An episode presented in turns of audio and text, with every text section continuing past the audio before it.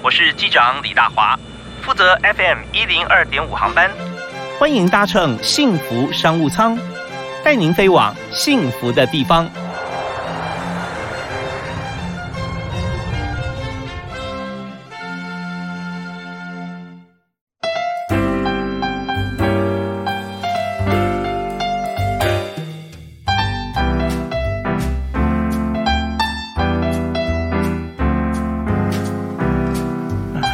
各位亲爱的听众朋友，大家早安啊！非常欢迎您在每个星期天上午的十点到十二点钟准时锁定 FM 一零二点五，收听幸福电台的幸福商务舱。我是李大华。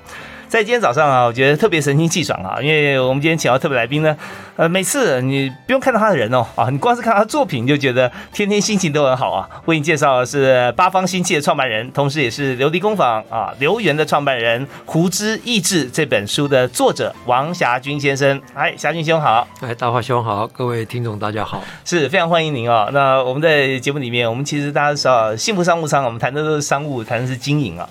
但你的事业啊非常不一样啊，是对，你要把自己的这个嗯美感哈，还有自己的想法淬炼在你的创作上面，然后被别人大家哈不但欣赏而且接受啊，甚至拥有啊收藏。那这时候，但我们自己也是经营事业嘛，是，所以是等于是又要有艺术性，又要兼顾市场性啊。啊，对，所以我觉得做起来就特别的难啊。那但但是我们从想从你自己个人的这个观点里面来谈哈，谈自己的创作哈。那呃，但我们知道之前一开始在做这个呃文字工作嘛，是对最早是啊，还做一些企划啊文案是。那怎么样从像这样子的一个呃工作的形态当中转换成艺术品的创作？呃，对，当然就是虽然做了非常多的不同的行业，不过大概都是跟。跟创意有关系啊，跟美感有关系呀。那么可能过去早期比较多是文字，嗯哼。那这个后来慢慢这个呃觉得呃文字里面当然你要销售你或者说你贩售你的灵感，嗯哼哼。可是很多的灵感我们觉得这个好像一下你假如是那个操作不对，一下就不见了。那个很多灵感就是没有任何对价，嗯嗯嗯。后来觉得很虚。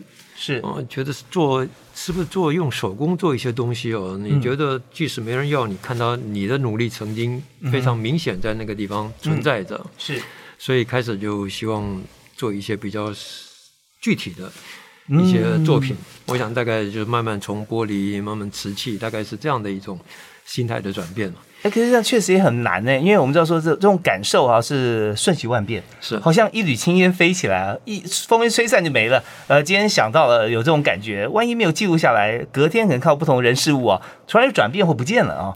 但是怎么样可以把这种有点意识流啊，把它抓住？然后可以灌注在一个固体的器皿上面。就当初怎么样会想到，是不是要做一些记录，或者说想直接就想到说，我这个意念如何把它幻化成一个成品，甚至它的呃形状跟色泽。哦，这个讲的才真好。这个我想大概这个转变，或许跟这个也是跟这个有关系哦。我想这本书呢，呃，大概也是把这个你刚才讲这个稍纵即逝或者捉摸不定的灵感啊，嗯嗯嗯，那么记录下来，然后呢？诠释我如何让这些这个感觉呢变成一个具体的，不管是呃艺术品还是一个生活用品，嗯，所以大概花了很多的精神在整理这一块。我希望呃从生活美学或者所谓的品味这件事呢，让大家看到其实每个物件都有它的生命力。这个生命力你就如何去解读，然后呢这个追溯到当时创作的一种心情。嗯哼哼。所以这个大概就是整个 从年轻到现在这个转变过程的这个呃的这个记录。是，其实我觉得这像王小军先生的作品哦，我相信非常多人收藏哈，拥有。那大家都会有一个印象哈，现在还是一样啊，都不止印象，就是说每一件作品啊，它的意境。你会文字把它表达出来。啊，会会有他的名字啊，当然呢后面会有会有作品，因为我们知道说，在这个你的作品里面，它都有限量嘛，对，几件，总共几件是你你所拥有的是第这个八百件里面的第五十七件啊，类似像这样，那上面也有作品，作品也有说你当初创作这个作品的时候，你想赋予它的一些精神在上头，是，所以那个时候也是在创作之前就有所感悟了啊，然后就就把它记录下来，然后再不断去精益求精，把它的形态给呈现出来。对，这个常常就是呃，有时候像蛋生鸡，鸡生蛋，有时候是从念头出来，有时候从物件去找到那些可以沟通的一些叙述的方式。是，哎，那这样呃，有一个物件哈，好像说有个成品出来哈，嗯但中间的过程啊，大概需要花多久时间？会有一定的有有大概概率的一些一些模式嗯吗？蛮长的，我很多作品可能做三四年，那嗯这这就很夸张啊，因为。尤其我在要希望能够克服工艺上面的一些难度嗯哼，啊，因为瓷器它高温会收缩、会软化，所以很多的知性的美感很难掌握。嗯，一遍又一遍啊，那当然那是比较大件。那一般的东西，我讲它比较容易哦，大概可能半年你就可以从你的草图开始做原型，原型完了就做模，然后呢再试烧，因为你因为呃希望那些东西与众不同，所以他要做非常多的辅助的工具。我先举个例子啊，因为因为我相信很多朋友就是呃很想理解哈，但是大家没有同样的工作经验啊，场域对，所以好比说举举一个例子，什么样的一些产品啊物品？对我们说这个，一般我们我们说一个花瓶好了，好，一个花瓶它就是个圆筒状，嗯哼，圆筒状，你这个泥胚，不管你手拉胚还是灌浆，泥胚完了呢，就是你去拿到炉子里面速烧，大概六七百度，嗯。上釉要再烧到高温一千三百度，嗯哼，它就定型了。是可是因为你希望在圆筒上面再加一些东西啊，像一个悬空的或者薄片，嗯。那这个东西在瓷器里面很少见啊，因为它一烧高温会收缩，是，收缩会产生皲裂。嗯。另外软化呢，这些织性的这个片状线条都会扭曲，嗯嗯，所以为了要掌握这样的一个美感呢，那你要去做非常多的辅助的工具。嗯那么简单的说，就是每一件这个泥胚呢，你周边要搭很多的音架，哼，哦，你要坍塌下来，我要把你支撑啊，把它顶住你。那么你会扭曲呢，我要把它扣住，嗯，所以让你不要乱跑嗯啊。那这个当然就要做非常多的这个所谓的前置作业。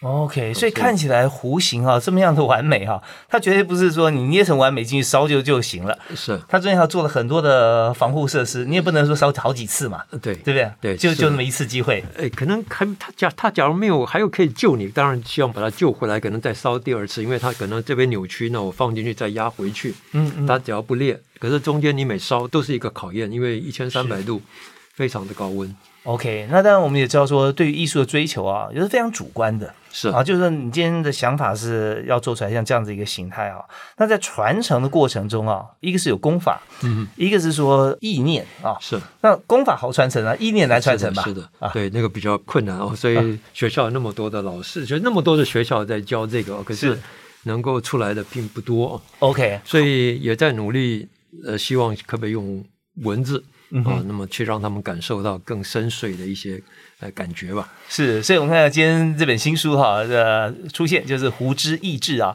我们谈的是壶，那一般来讲说壶的话，大家都锁定在茶壶啊，是最最大宗了啊是。茶壶。那么呃，我们在这段时间啊，我们先这个消化一下哈，这这个美好的早晨啊，我们请到万夏军先生来谈他的艺术创作，真的是一大享受。那我们稍后呢，我们听完音乐的时候回来，我想探讨一下，就是说在艺术的领域里面，哪怕我们做的是这个好像茶壶啊，中国的的壶，呃，或者说呃其他的一些像瓶，但是你也针对这个工艺的精进，你又到国外去念书啊，再去学很多技术回来。我们来谈谈看哈，呃，在追求主观理想艺术性的过程当中，有哪些客观的因素啊？我们必须要掌握，我们才能够做到自己觉得说做得好，做到完美啊。我们休息一下，马上回来。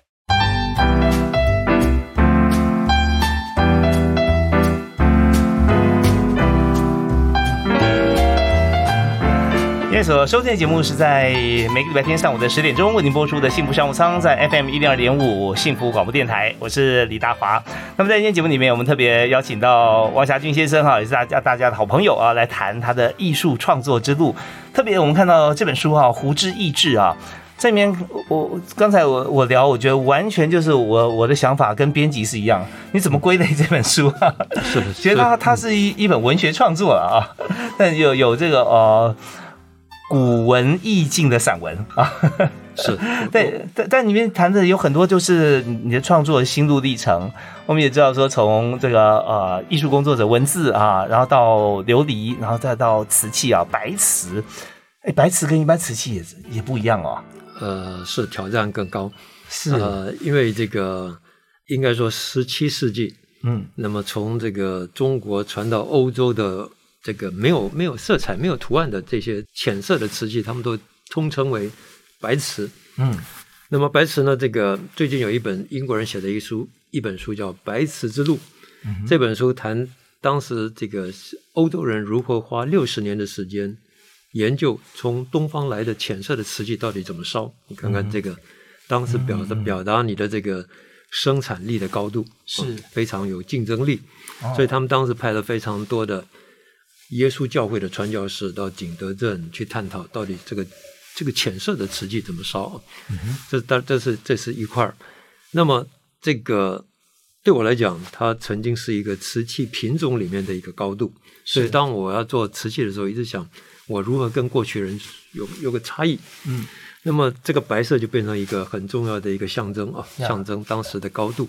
嗯那么没有颜色最难表达这个美丽啊？能不能假如美有很多种啊，嗯。啊，过去当然也很美，过去的优雅、华丽、古典当然是个一种美丽。嗯。那么我觉得就创作者来讲，会希望寻找区隔、对。区隔差异化。嗯嗯。那么你用线条、笔触、图案来表达你的优雅、你的美丽，是。那我可不可以用我的光影、我的层次、我的结构、我的律动来传达另外一种美丽？嗯嗯。所以这个那当然，呃，这里面你就要要做很多的变化啊。当然，我就要面临着一千八百年来人大家都没有办法超越的障碍，就是高温它会收缩百分之十五的非常高的一个尺寸的变化。是只有白瓷会收缩百没有所有的嗯。土，因为本来是一颗一颗的瓷土，因为它当它磁化之后，它会烧结在一起，是。它就开始密质化，嗯。密质化，所以里面的空隙就没有了，嗯哼。没有了，当然它的体积会缩小。嗯嗯嗯。那另外一个高温的时候呢，我想很多材质一样，高温都会软嘛，对。啊，它开始玻璃化的时候呢，它就会软，所以很多东西就会坍塌，哦，就像吹玻璃的时候一样，这个对，啊就软软掉了啊。对，差不多高温时候都是软的，嗯。那那瓷器也是一样，所以它这么多年，它永远是这个这个这个形状，就是永远这个浑圆封闭的一个腔体，嗯哼。直筒状，所以。那可是我们需要需要更多的所谓的知性的美感注入的时候呢，很多的几何、很多线条的要求，当然就变成非常的困难。嗯那这个当然是在挑战上面，在学习上面，那都是一个辛苦的过过程。嗯，OK，那你在学习的这个过程中，你有到美国去念书是吧？啊嗯，那是学玻璃，学玻璃瓷器为啊这玻璃跟瓷器呢，大概当然都是没有摸过，呃从嗯零开始去摸索。那当然，这瓷器刚才讲这个历史，而且我们非常重要的民族工艺，呀，呃，很多人我想跟我一样哦，就都希望突破，或者说这个让它有些变化。但是我们算是幸运，虽然辛苦，觉得终于走出来啊。啊，是。那你刚刚提到说，在这个当时的欧洲啊，在研究说这个瓷器白瓷怎么烧啊。那现在你要做更大的突破。那白瓷我们也知道，在像景德镇，甚甚至在这个福建啊，有专德化啊，德化白瓷好像呃他们也是这个蛮自豪的嗯啊。可是，在你手中做的这个白瓷，跟原先所有的啊，有很大的一个区隔。你觉得说你你最大的差别是在哪里？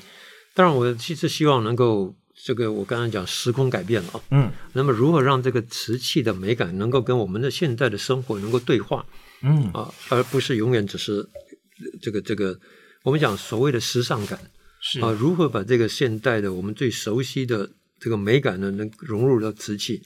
瓷器我们讲不不要讲太远，我们说近代从十九世纪很多的美学的革命运动，嗯嗯比方说我们说新艺术运动，是。那么所有的材料从建筑从这个室内哦都改变了啊，所有的材料唯独瓷器原封不动，它还是保持它的优雅、它的美、古典嗯跟它的华丽。那么假如说像上世纪呃二零年代、三零年代所谓的新艺术运动 Art Deco，嗯所有的所有的材料都跟着起舞，跟着这个美学运动跟着起舞，瓷器原封不动，它有难言之隐啊，它要面临收缩，面临软化。所以它很可惜，它一直没有跟着时代进步。嗯嗯那所以呢，这个我们不自量力，觉得哎应该去探讨这个问题。那当然走进去知道，哇，原来有这个问题，收缩软化的工艺这样的一些宿命。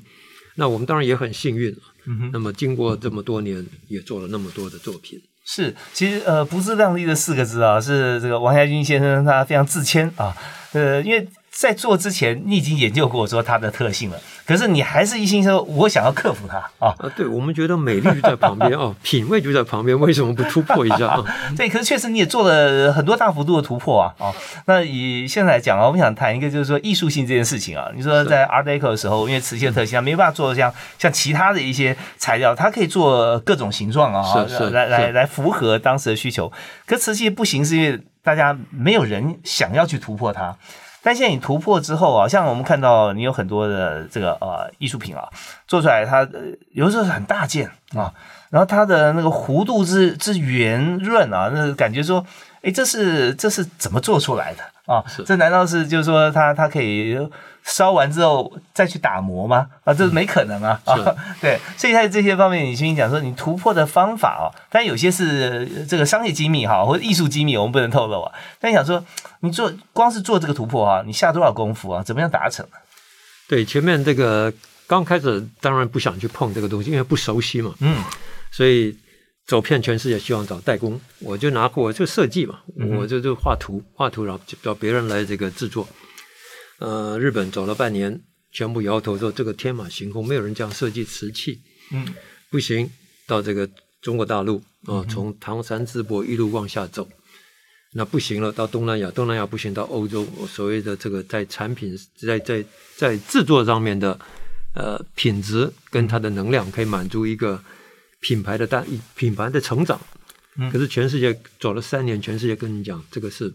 不可行，那时候是因为大小不可行，还是形状不可行？呃，主要是形状造型，造型不可行。你什么样造型？我刚才讲所谓的呃直线的线条啊，或者说悬空的一些这个设计，嗯，或者一些镂空的一些花花呃图案。是，而且他们说烧会皲裂，会变形，完全听不懂。好的，我这边先跟大家呃稍微做个小结啊，我们要听段音乐休息一下。也就是说，刚刚讲的王家军先生所陈述的这么多的样貌的瓷器啊，比方说啊，我其中像是有一些人像啊，或者佛像，或者花卉啊，它就不像一个圆筒状，它就直接花有树枝啊，有花朵啦，或单脚站立啊，加上面庞大的一个一个身躯，然后是悬空的那种感觉。那这完全是挑战这种物理还有这个气质性的不可能啊！那可是它确实做出来了。那怎么做的？还有就是这些物品呢？我们到底是观赏就好，还是一些壶我们真的可以使用？那使用上面有什么特别之处吗？我们休息一下，回来谈。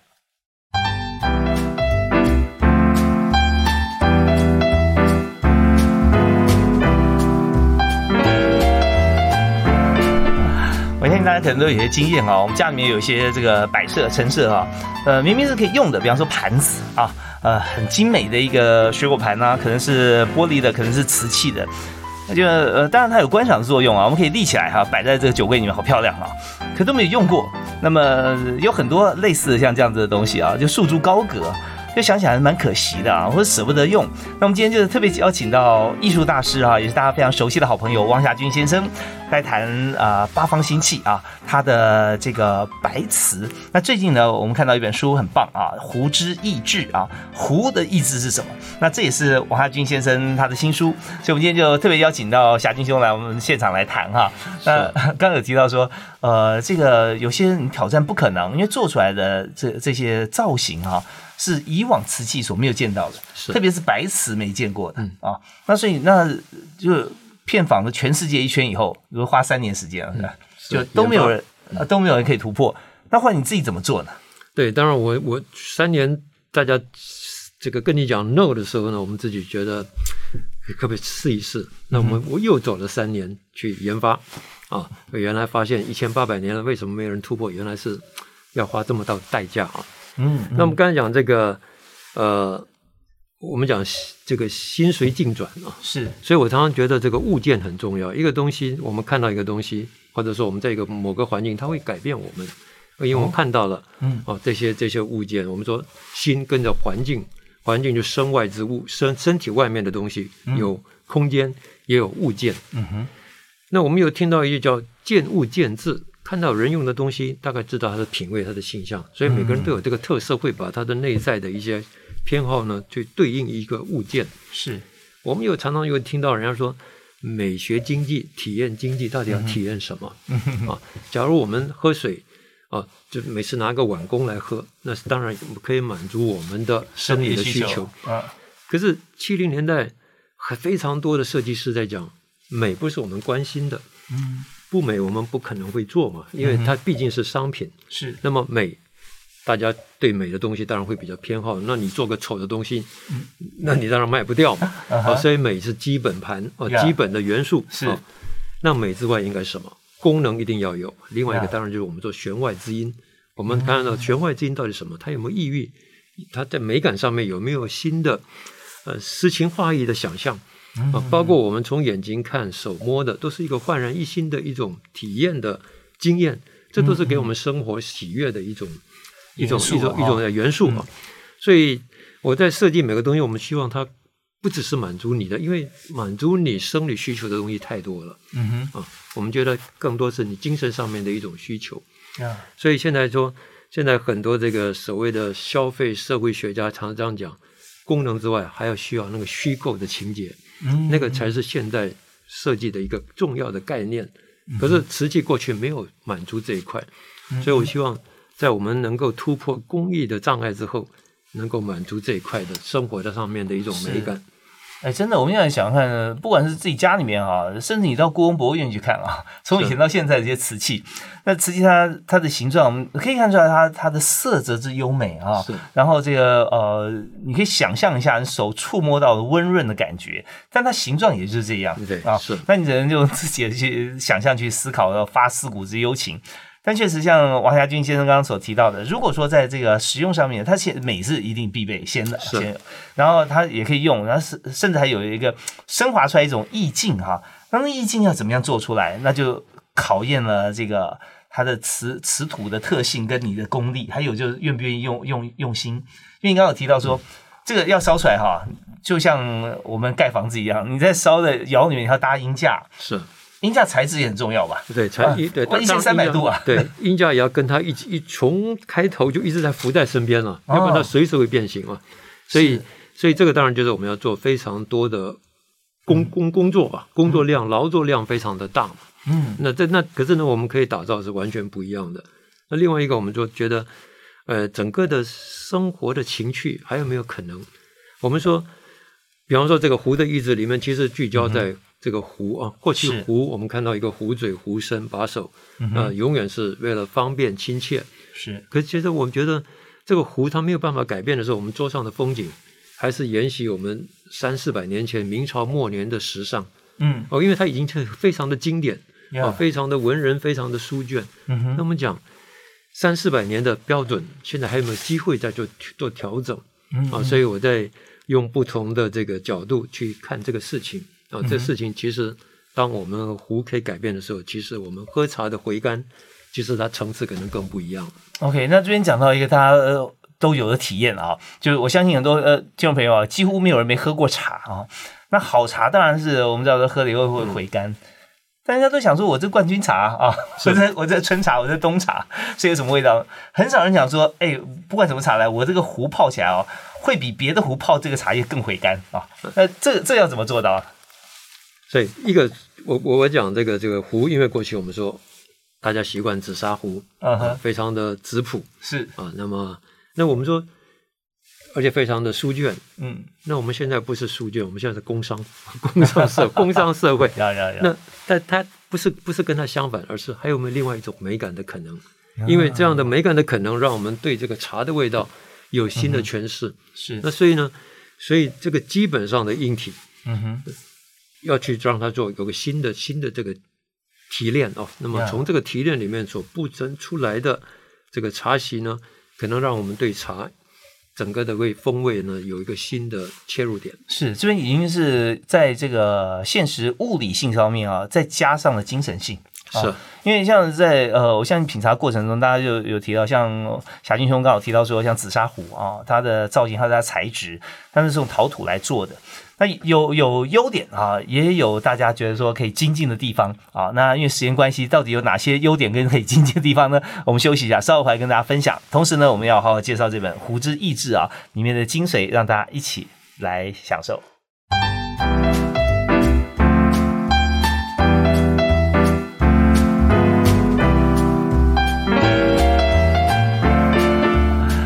他说这个早上起来喝杯茶，喝杯好茶，真的是很开心的事情。那今天我们就特别邀请王霞军先生啊，我们知道说最近啊，他的白瓷，尤其是壶啊，做的非常的好。那么除了可以喝到这个茶叶本身的回甘以外啊，还有一些这个茶的。意志在里面哈，那这个我们怎么样去升华这个感觉？像我跟小金兄分享一下，像之前讲到说这个紫砂壶或说陶陶壶哈，嗯，陶壶但是有个有什么好处呢？就我好茶不用买多啊，我就要买这个买买一次啊，然后我都是用这个壶泡，泡了以后呢，因为它有毛细嘛，它会吸。吸这个风味在里头啊，我觉得哦，下次我泡其他茶叶啊，同一种的哈，那我也可以把这个呃，好像这个八十分变一百分哈，要变不了变九十分啊。可瓷器的不是啊，就硬碰硬啊。那什么茶叶进去啊，就什么味道出来。可这边呢更加真实一点是说，你可以掌控到说你茶叶的多寡啦，或者说茶叶的产地啦，或者说水的温度，它就非常的。朴实非常的这个呃诚实的了啊，真诚呈现出它的味道啊。那你刚刚提到说，再加上这个功法方面的一些意境，也就是这个壶啊，是不是以前的壶的造型啊，或者说它的它的呃色泽哈，所能够展现的一种风味，它也会变成茶的整体风味里面之一啊。对，我觉得刚才讲这个心随境转啊，嗯，其实我们希望那个从那个境来改变你的心啊。所以，先打造这个界最核心的这个壶，所有所有的味道都从这个源头出来。所以，这个泡制、这个酝酿风味的这个壶呢，它有没有可能新的新的样貌？然后，在你进入这个茶席的时候，你的心情就改变了啊。嗯嗯啊，比方说，我们把这个它的所谓的高台，就是它的底座拉高。嗯嗯，拉高呢？一个东西拉高之后，它就有一种庄严的感觉。原来非常原来非常随性，非常亲切。大家知道，嗯，两个非常重要的喝茶的方式，一个日本日本人的非常讲究仪式，嗯哼。那么另外一个就是我们的形式，非常的随性，主要是在交谊。是常常这个茶过三杯，大家就聊天了。跟日本那种非常严谨的这个 这个这个呃肃穆的感觉完全不气氛不一样。转了四分之三，很恭敬端起来啊，是。所以呢，假如说我们能够打造一个壶呢，它的样子就是非常的庄严，非常的恭敬，嗯啊，那么可以不要就酒就茶过三杯，茶过六杯才开始聊天也行。所以前面你真的可以完全的聚焦在那个茶汤的风味上面。是，所以一开始我们希望打造拉高，拉高呢，我们可以看到一个东西的一个弧身的一种张开。哦，这个张开，我们常常说这个，我想想到这个英国很有名的这个哲学家哦。大卫休姆他讲，先有先有体验，再有再有再有观念。嗯哼。那么什么？他当然是实证主义者哦。就我们身体的很多的感觉呢，我们才有一些啊，知道这个舒服，那个那个不舒服啊。所以一张开之后，我们看到一个非常平稳的线条和的造型。所以你的你的起码你的心情就是非常安稳。嗯。跟原来的随性的壶非常亲切好用，完全不一样的仪式感。所以这个壶如何打造它的仪式感，让你我们讲，让你慎重其事，小题大做的进入到喝茶的状态。嗯，所以所以这个法国很有名的个欧海尔的一个叫做也是消费心理学家，他讲什么叫做仪式？仪式就是慎重其事的态度来彰显你的品味跟你的身份。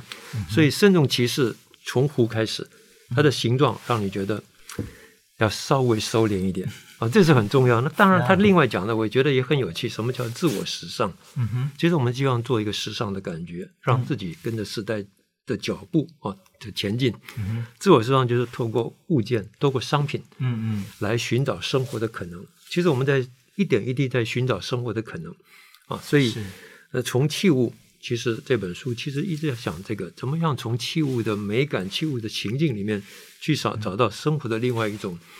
你过去忽略的，或者过去他没有办法被挖掘到的细节。嗯，OK，这我们刚听王海军先生谈的这一段啊，呃，仪式感哈，从壶开始啊，那我们发觉说，真的有的时候啊，我们生活中很多小的细节哈，任何一个面相都可以因此而产生。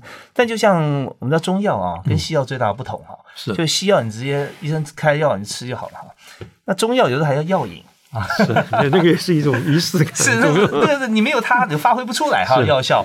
所以有时候我们看一天要出呃，从早开始要出发了哈，觉得今天我有很很多事情啊，我要怎么样来让我自己觉得我今天是非常慎重的要过这一天啊，不是让你紧张，而是说你要珍惜。是，但是早上起来泡一壶茶，很随性的一口喝掉，跟有一个啊。角度啊，它的底座高一点，然后它的形体啊往外扩一点，然后你开始注水的时候，就看到你知道瓷器它是非常严格的，对不对？我我我我当然不是跟霞君先生这样说，因为他比我内行太多了。我觉得瓷器它就是它就是你多少水进去，你该有多少蒸汽它就出来了，没有毛细孔会吸掉的，所以就看到说就是这么一丝不苟。然后从早开始啊，或者从你喝这杯茶开始，然后呢，你要穿什么衣服、什么鞋子、什么？今天去什么场合？不是说一定要穿很正装啦，你穿很随性也可以，但是你就知道说，你就要恰如其分。是，我觉得有有三块，我觉得我我感受到像这样的气息。是小题大做，就每一个人小题大做，为了一个壶写一本书，跟那个那个有仪，对我来讲很有仪式感，跟我的创作都有关系。是，我觉得这真的人生很多地方就是需要如此啊，只是大家有的时候太。再把大题做小了啊，那这些好像都是一样嘛，没什么差别。那这时候呃，大概一辈子也就是没什么差别。那所以很多时候我们就说，难道人一定要怎么样吗？倒不是，而是说我们可以珍惜的时候，或可以有一些规格的时候，或者说自我看重的时候，都可以做很多呃阶段性的一些思考。像呃，我们今天谈到这本书啊，我们讲到说，那在这个书里面哈。有一个我觉得很重要的一点哈，就是让我很很好奇，就是怎么样从器物找生活。其实刚讲的也就是这个。对，我觉得生活我们需要少一个美好的生活了啊，美美好生活。我常常一直觉得创作者当然是啊，那我觉得每个人的生活也一样，慎重其事啊。我们常常慢活，慢活就是慎重其事，体验每一个细节的那种丰富感。嗯嗯嗯，是。所以今天呢，我们知道说，很多时候我们要从因为相信，所以看见啊。是。那有的时候呢，呃，绝大多数人是因为看见，所以相信。那我发觉今天王霞君先生啊，他做这件事情，就是因为他相信，所以常做很多尝试。古今中外没有人可以做到。呃，访查了全球三三年，自己又努力了三年哈。你相信你你一定要可以，就真的做到了啊。所以让大家看见了。那看见之后呢？大家都看到就相信了，哎，真的啊！它不但做出来，可以让大家生活可以提升。那我们在今天哈，我当然说，在整个节目里面访谈即将接近尾声哈。那在这么多年，就算过，你看从开始做做这个啊琉璃啊，做玻璃做到现在啊，总共几年了？呃，玻璃很早了，玻璃呃，到美国是一九八七年开始做玻璃啊，开始学玻璃，然后开始做玻璃。那瓷器也将近。十七八年，嗯嗯嗯，OK，那算起来就超过三十年了，对，常常超过创作超过超过创作超过三十年。那三十年里面，我相信啊，呃，像您对于这生活或者文字这么敏感的人啊，因为每天你有写十个心得都可以哈。那我想说，我们今天就送给大家哈，呃，有没有在这三十多里面，只要一句座右铭啊？任何时间你你可以可以想到说，你在做这件事情的时候啊，呃，是什么样子的一个信念啊，支持你做下去？而且越做越好，对，当然相信很重要，相信他一定可以做得到。OK，是相信，所以看见啊，相信所以可以做到。那怎么样培养自信心？呃，很很自信心确实是很难培养啊，所以有一点一点，就是每每次都让他一定要到要到达到那个成功。嗯哼，因为我们常常会有一半就调整了我们的很多的呃步伐。那我过去的习惯，呃，就是一定让，当然运气也很好啊，让他达到了那个呃终点。那终点呢，每次达到终点，你当然会建立，觉得真的是因为相信，所以看见。那这个当然就是循一个良性循环，让你愿意去尝试。OK，所以我们知道王家军先生执行力非常强哈，就是既然相信呢，就是周而复始啊，不断的做啊，做到就可以突破，突破看到了哈，那让大家都相信了。好，我们今天呃非常感谢啊，王家军先生啊，八方新气的创办人啊，来到我们节目现场。那最近大家如果说想要去这个到你的这个博物馆那一项去看看，在官渡嘛是吧？对，我们官渡有一个很不错的这个，人家说这个是呃这个这个呃花花园小秘境啊，在官渡我们有个在世外桃源，我们有个叫新气园，希望在那个地方可以看到这个所谓的生活的新的体验嘛。OK，好，八方新气的新气源哈，那平常时间都可以啊，假日也可以哈。好，欢迎大家可以上网可以 Google 一下这个王家军先生哈，还有新气源，我们就可以随时呃想要呃怎么样能够这个相信的话，我们先去看见哈。好，今天我们再次谢谢霞军兄接受我们访问，谢谢王好谢谢家军，谢谢谢谢，也感谢大家收听，我们稍后啊下个小时节目时间再会。